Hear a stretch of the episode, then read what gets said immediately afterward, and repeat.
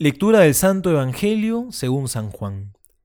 Junto a la cruz de Jesús estaban su madre y la hermana de su madre, María, mujer de Cleopás, y María Magdalena.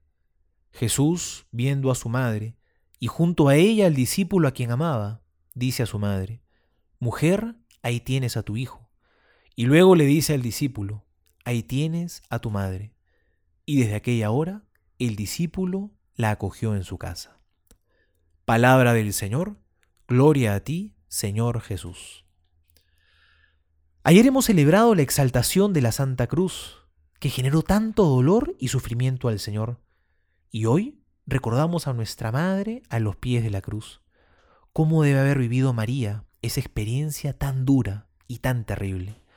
Sabemos que su unión con Jesús siempre fue muy profunda.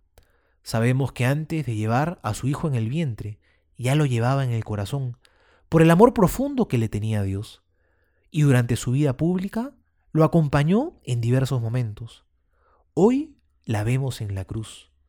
Qué profunda debe haber sido su unión también en este momento. Por eso es que dicen algunos autores que María no estaba solamente junto a la cruz, sino que estaba en la misma cruz. Sus dolores también los experimentaba ella como madre.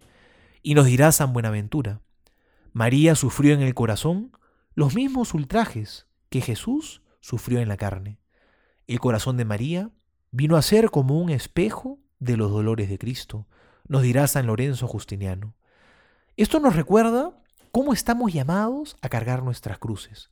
Estamos llamados a hacerlo como María, unidos al Señor Jesús, ser firmes como la Madre, que estaba de pie junto a la cruz. Ella no se quejaba, no estaba tirada en el piso desconsolada, estaba de pie. Esta postura que refleja toda una actitud frente al sufrimiento. Estaba de pie, firme.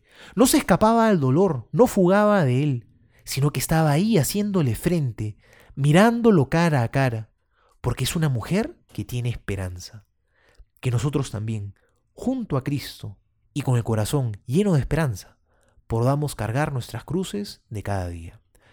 Soy el Padre Juan José Paniagua y les doy a todos mi bendición, en el nombre del Padre y del Hijo y del Espíritu Santo. Amén.